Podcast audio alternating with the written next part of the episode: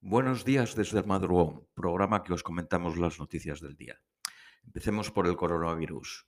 Nu- eh, 11.291 nuevos casos registrados el día de ayer. Para haceros una idea, en el mismo día en Inglaterra hubo 3.991. Vámonos para, con el culebrón de Madrid. Después del desastre informativo de, de ayer, parece ser, según el país, que fue Ayuso quien solicitó ayuda a Sánchez y según La Razón y La Vanguardia, fue Sánchez quien tomó la iniciativa. Hubo intercambio de cartas y parece ser que se van a reunir la semana que viene, porque no cuadran las agendas. No sé qué otras cosas más importantes hay en España y que no sepan coger un teléfono para reunirse hoy mismo. Pero bueno, el problema es que cuando en el estado de alerta las competencias eran exclusivas del gobierno y teníamos Ayuso quejándose de que la autonomía no podía intervenir y ahora cuando interviene se da cuenta de que no puede ella sola. Pero vamos a ver, señor Ayuso, ¿es competencia del gobierno que la Comunidad de Madrid haya sido la última en imponer el uso obligatorio de la mascarilla al mismo tiempo que Canarias, que también fueron las dos últimas? ¿Es culpa del gobierno que no haya usted reforzado el servicio de vigilancia epidemi- epidemiológica con más rastreadores? En Alemania cuentan un rastreador por 4.000 habitantes. En Madrid tienen un rastreador por 30.000 habitantes. Tenemos a su consejero, viceconsejero ayer, Antonio Zapatero, diciendo que la situación epidemiológica estaba controlada y tenemos que en apenas dos semanas se han duplicado los enfermos graves en los hospitales, con una ocupación del 64% de la SUBI. Se prevén medidas, se habla de que van a, tomar medidas de restricción de movilidad en la zona sur de Madrid y en ciudades como Parla, Fuenlabrada y Alco- Alcobendas. Pero no solo es un problema de Madrid, porque claro, tenemos a Castilla-La Mancha diciendo que el 80% de los casos son importados de Madrid.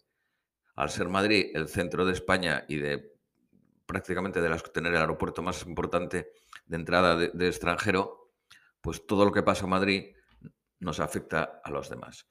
Pero para que no todo sea Madrid, tenemos a La Rioja con el 90% de las camas UCI ocupadas, 29 camas de 32, 22 de ellas ocupadas por enfermos del COVID. Vamos a, a otra noticia, el culebrón de los presupuestos. Parece ser que hay diferencias entre Pablo Iglesias y Nadia Calviño. Eh, uno quiere eh, con Bildu y Esquerra Republicana y subir los impuestos ya en el 2021 y Nadia Calviño quiere eh, negociarlos con Ciudadanos y esperar a tiempos mejores para subir los impuestos. Según la razón, Ciudadanos no se levantará de la mesa aunque el gobierno negocie con Bildu y Esquerra Republicana. Ya lo comentamos ayer que para Ciudadanos meter mano a los presupuestos es apuntarse un, tan- un tanto y distanciarse con el PP y con Vox.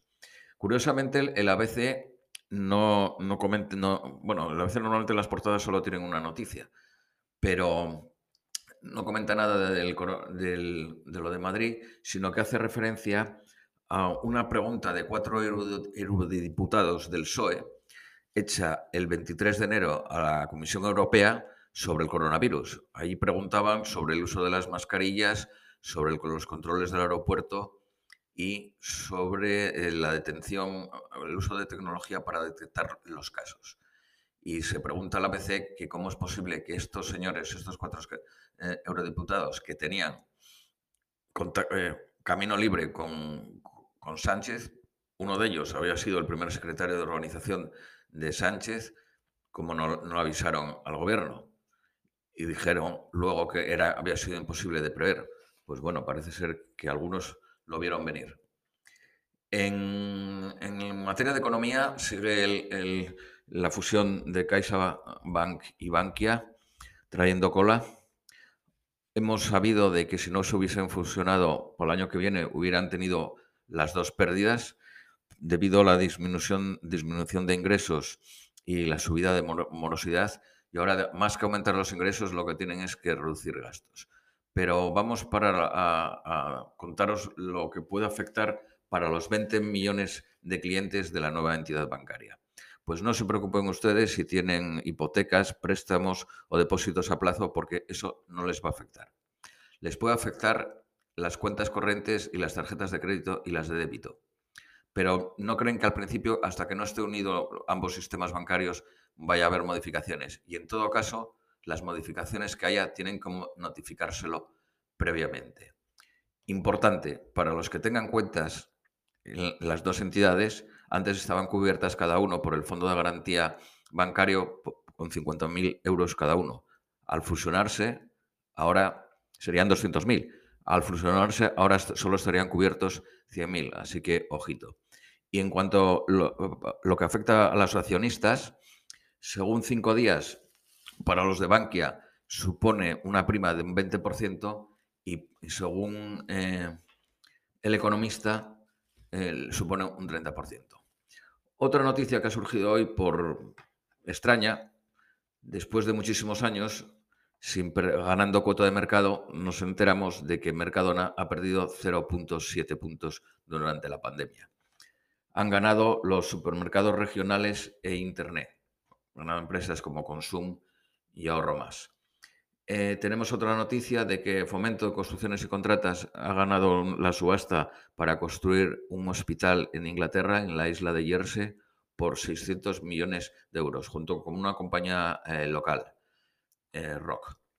Y ahora pasamos a, a las noticias de los periódicos ingleses. Sigue siendo la misma temática, la ley de mercado interno y los test de coronavirus.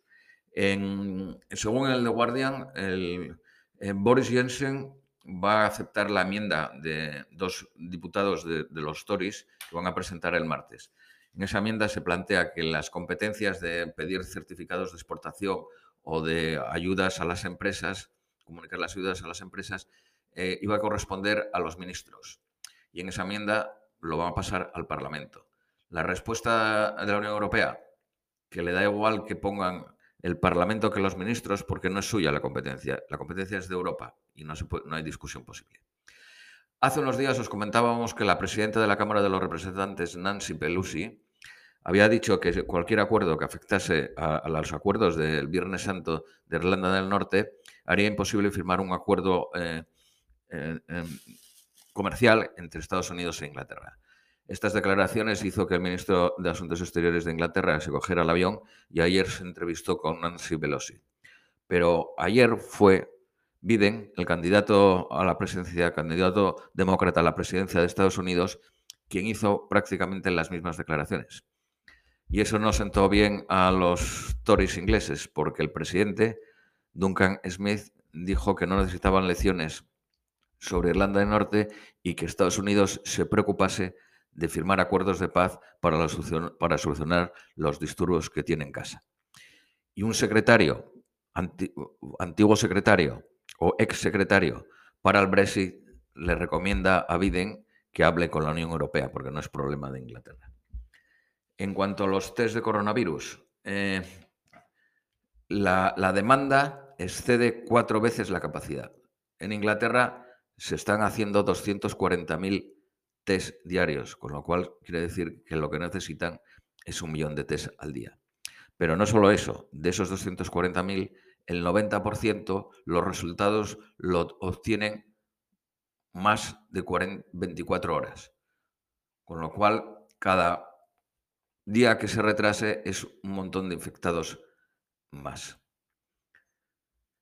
Y según el Daily Telegraph, los test se van a limitar a trabajadores de hospitales, residencias y a determinados tipos de trabajadores de, eh, escuelas.